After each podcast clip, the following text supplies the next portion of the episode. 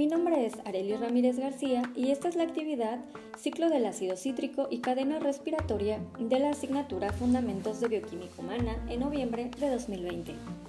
Comenzaré hablando del ciclo de Krebs o ciclo del ácido cítrico.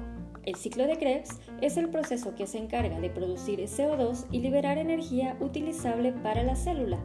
Este proceso se lleva a cabo en la matriz de la mitocondria.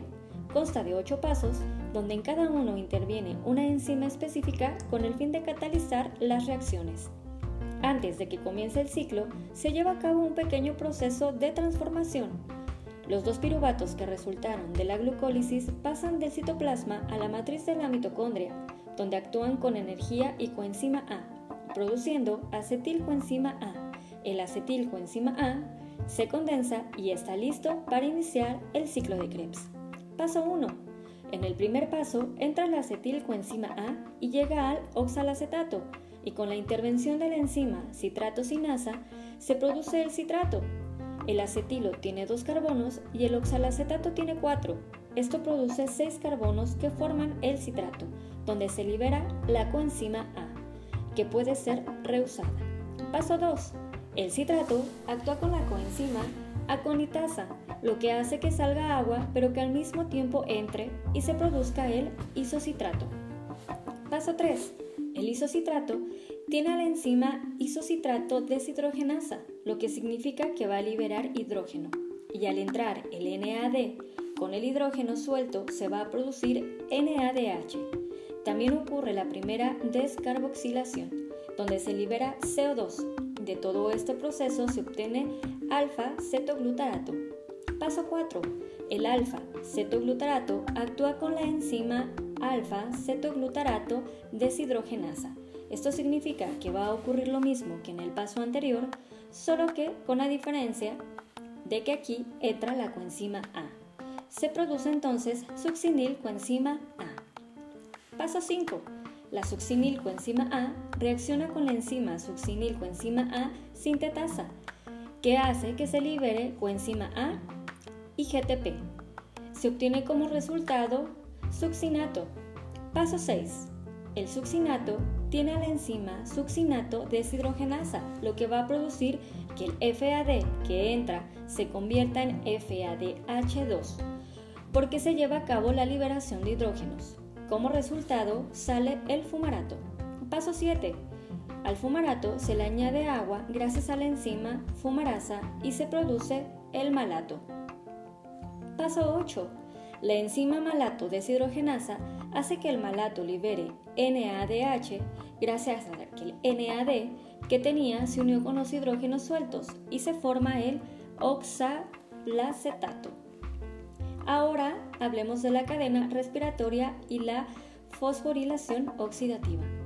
Entre las proteínas de la membrana de las crestas mitocondriales se encuentra una que cataliza la síntesis de ATP esta enzima, llamada ATP sintetasa, es un complejo proteico que permite el pasaje de protones desde el espacio intermembrana hacia la matriz mitocondrial.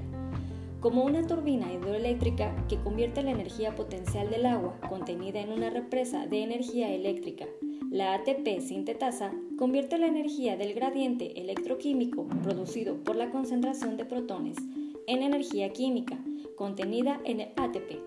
A este proceso se le denomina fosforilación oxidativa. Para explicar la forma de ATP, se ha propuesto la hipótesis quimiosmótica, que postula que el pasaje de electrones es el responsable de la conversión del gradiente electroquímico en la energía necesaria para sintetizar ATP. Los protones que se encuentran en la matriz mitocondrial se combinan con el oxígeno último aceptor de la cadena de transporte de electrones y forma agua.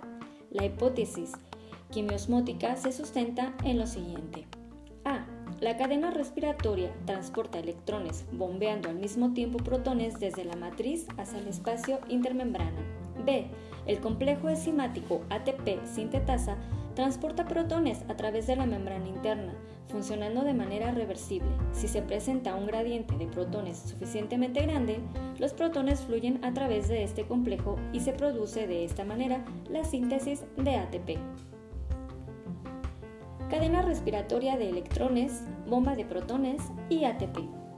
El NADH más hidrógeno y el FAD2 provenientes de la glucosis, la oxidación del piruvato y el ciclo del ácido cítrico son oxidados por la cadena respiratoria, generando NAD más y FAD.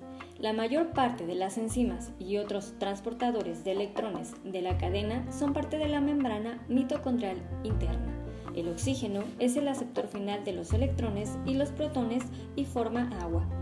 El mecanismo quimiosmótico acopla el transporte de protones y con la fosforilación oxidativa, a medida que los electrones se mueven a lo largo de la cadena respiratoria, pierden energía, que es capturada por las bombas de protones que transportan activamente hidrógeno fuera de la matriz mitocondrial, estableciendo un gradiente tanto de concentración de protones como de carga eléctrica. La fuerza proton motriz la fuerza protonmotriz causa que los protones se difundan nuevamente hacia el interior de la mitocondria a través de la proteína que forman el canal de la membrana ATP sintetasa que acopla esa difusión con la producción de ATP. Esta es mi actividad, espero que les haya gustado y espero sus comentarios. Gracias.